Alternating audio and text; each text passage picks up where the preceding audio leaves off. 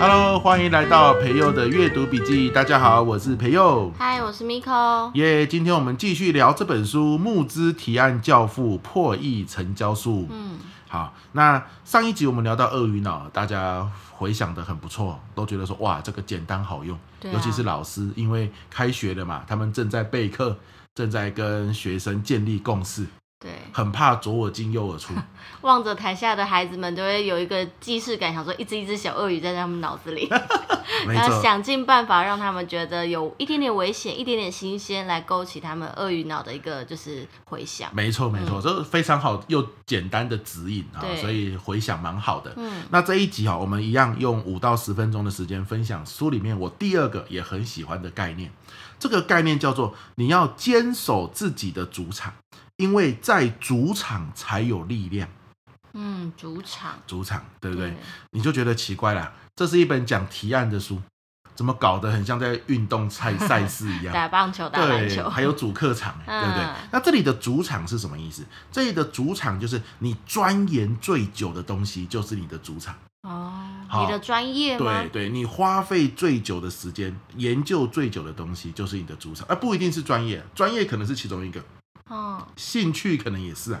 哦，你就是花大把的时间精力去了解的事情。对对对，因为你谈你的专业，才会引起别人的好奇心，因为你才可以讲出别人不知道的东西嘛，嗯、才会有新鲜感啊。嗯，那于是才可以通过别人的鳄鱼呢，对不对？好、哦，你才可以轻易的知道，如果今天你你不跟我一样，哎，多了解这个东西，可能会有什么样的危险，对不对？哈、嗯，这个你才可以轻松的通过别人的鳄鱼脑。哦，因为你对这个议题可能已经很驾驭的很轻松了。对啊，对啊，对啊，没错。哦、那你这个，你说这个为什么很重要？为什么我们这一集要讲这个？因为我们再回到老师来说哈，或父母都一样啊，或者是提案，我我先以我自己为例。有一次我去防仲业提案，嗯，那房仲就说：“老师，老师，因为我去提案故事行销嘛，对，帮房仲上这个课。那很多人就会那个 HR 就说：‘老师，你一定要讲房仲业的故事哦。’嗯，问题是我根本没有房仲业相关的经历，对，那我怎么讲这个故事？对，好，那我我我可不可以上网去找？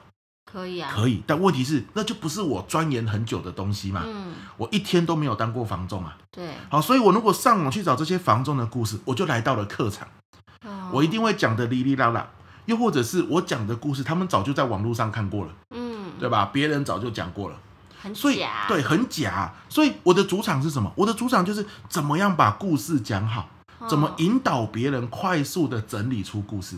哦、OK，所以我就跟 HR 说，这样好不好？会有防重的故事，但不是我讲，我会快速的给他们说故事的诀窍，跟找到故事的诀窍，他们来讲，那我来给回馈、哦、啊，他们在讲。你看，他们依然在讲房仲业的故事啊，因为他们就是房仲嘛。对。可是我的能力是可以快速让他们找到生活中。房仲的故事，啊，跟客户互动的故事，房子产品的故事，诶，那 HR 就有点犹豫，说这样子好吗？对不对？你你你都不讲房仲的故事吗？我就说，因为我没有啊，我不是房仲啊，我怎么讲？他说你可以去看书啊，上网找啊。你看这就是迷失啊，他总觉得说去找，可是那不是我的主场，绝对不能这样做，所以我坚持不要。后来北中南陆续开课。在故事类这个主题里面，我是历历年来哦满意度最高的哇，对不对？因为因为我一直在我的坚守在我的主场，嗯、那我就可以讲出他们觉得有新鲜感的东西哦，我就可以讲出一些细节，让他们眼睛一亮，觉得有意思的东西。嗯，那如果我离开主场了，去讲别人的故事，完了，我根本没当过房仲，就算我找到故事了，我也讲不出那个故事的精髓，啊、一点灵魂都没有，对不对？对我如果去讲房中业的故事，他们每一个人都比我在房中业有经验。对啊，一听就知道我在胡烂。里面的用词啊，或者是那种……对对对对，对，啊、那个诀窍关键在哪里？我根本一定是抓错的嘛。嗯、对啊，对，所以你要记得永远留在自己的主场。嗯、好啦，反过来说，又回到学校老师，很多老师会觉得说啊，现在学生流行什么东西，我一定要花时间去跟。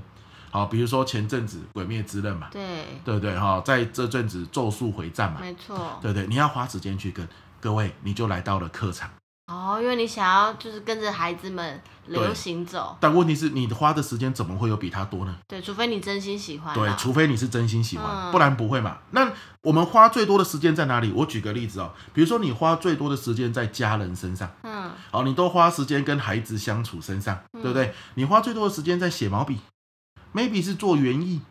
maybe 是喜欢陈绮贞的演唱会，嗯，OK，任何一个可能都不是时下的流行。那你说现在孩子会喜欢吗？相信我，只要是新鲜的东西，他们都喜欢。好，园艺，你你可不可以拿出一个，比如说园艺的造景，然后呢，跟他去讲说，哎呦，这个园艺，你看为什么它会变成这样的？给你三个选项让你猜。因为你已经很有，你摸了很久了，你对当中一些就是小细节也都很清楚了，对，所以对于那些完全不了解的门外汉来说，都是新鲜的。对，那你在你的主场是不是就有很多故事可以讲？哦，嘿，那很多他们未知的小玩意儿、小趣事可以分享。那就完全不去涉略那些《咒术回战》或者《鬼灭之刃》吗？我就问你一个问题啊，你都五十五岁了，你干嘛要看《咒术回战》？哦，我不懂啊，你不觉得这样很悲哀吗？对不对？嗯，那所以，我给很多老师一个解套，就是你真的不用进到时下流行。你要留在自己的主场，那毕竟不最最起码啦，我是这样子做的。Oh. 那那一天有个音乐老师，嗯，他就听完这个概念之后，他说他就举手，他说因为教师研习嘛，嗯，他说他也是这样子做的。嗯，比如说他常常会讲，你你你同学们，你知道你的声音怎么样？哦，讲话可以声音很有磁性，嗯，讲话怎么样？声音可以很洪亮，嗯，然后让别人听了觉得很有精神。哎，根据研究哦。声音有磁性，别人听了觉得你很有精神，好感度会增加呢。嗯，啊，你要从现在开始练习啊，怎么做？知不知道？你看他这样子跟国中生、高中生说，刚好就是他们现在干嘛？两性互相吸引的阶段嘛。对，他们表面上一副就是啊什么鬼，可是实际上他们心里面都嘛很想听。对啊，很想知道。对，那个音乐老师说，他每次讲这一段的时候，大家都嘛眼睛发亮。嗯，而且做的方法很简单哦。什么方法？就是你嘴巴闭起来，嗯，你要用鼻子呼吸，嗯，吸进去。所谓的丹田发音哦，根本没有丹田这个东西，是你的肺不够立体。哦，所以你要吸到你的手放在你的这个肚子，嗯，肚子斗宅这边，嗯，跟另外一只手放在后背斗宅相对应的位置，对，就斗宅的背后的那个位置。你一吸气，这两个地方会鼓起来，好，那慢慢的就是你的里面的那个腔膜就打开了，那这个时候你讲话，你的肺才会比较大，哦，声音就会比较洪亮有质感。你看你现在是不是也很认真在听？这这就是新鲜感啊，因为我们不知道嘛。对。可是那个音乐老师学声乐学了几十年，对，他轻轻松松就有一大堆这些东西，能够吸引人们的注意力。哦。啊，这就是通过了鳄鱼脑。嗯。而同时，如果你把这个新鲜感的东西再包装上一些危机感，比如说你有了这样的方法，你比较容易交交到另一半哦，人家对你比较好印象。哎，嗯，这不就是？危机感嘛，社交危机嘛，嗯、对不对？恋爱危机嘛、嗯、，OK。所以你要在你的主场，你会有一大堆这些好东西跑出来。像我钻研在哪里？说故事。嗯，我累积了很多故事。我有时候好累，我看一本书。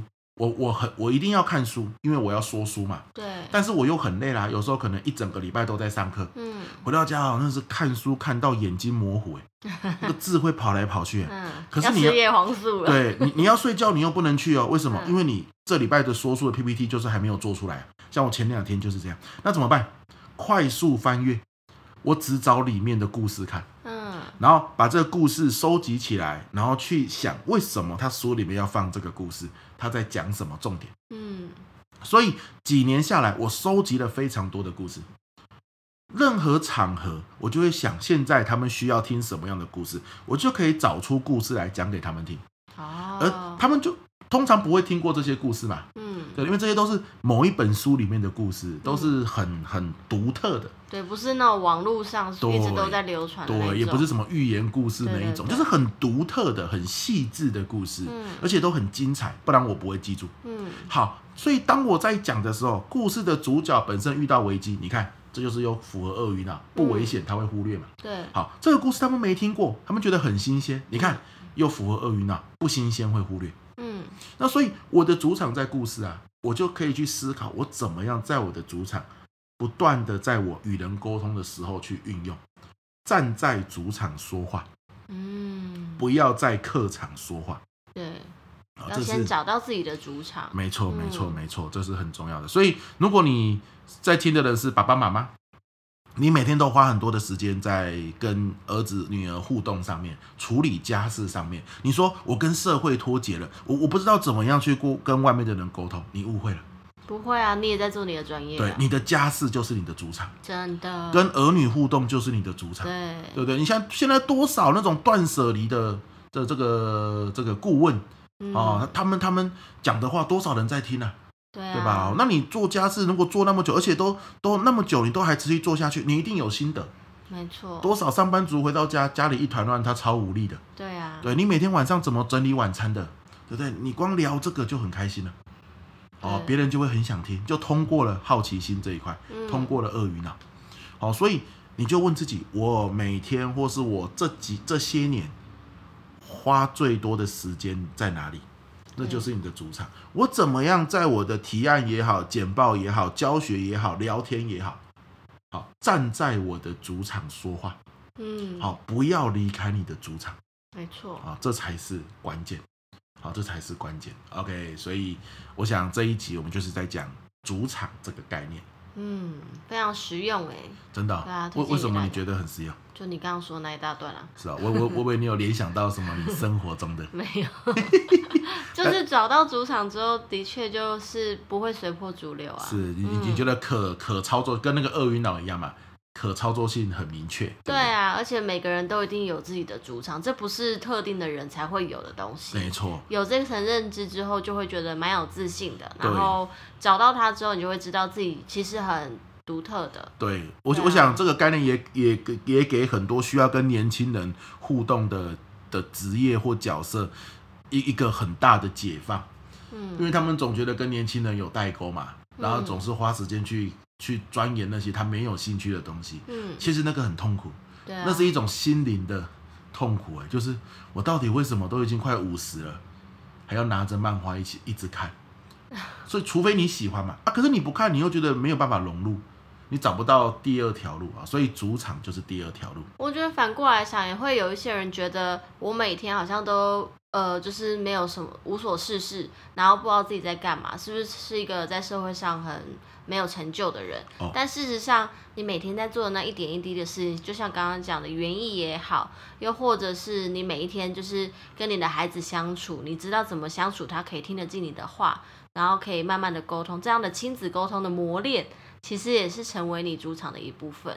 所以就是每个人都可以找到自己很亮眼的那个主场，我觉得这种感觉很棒。嗯，没错，OK，所以这一集我们就分享到这边。对，希望你有收获哦。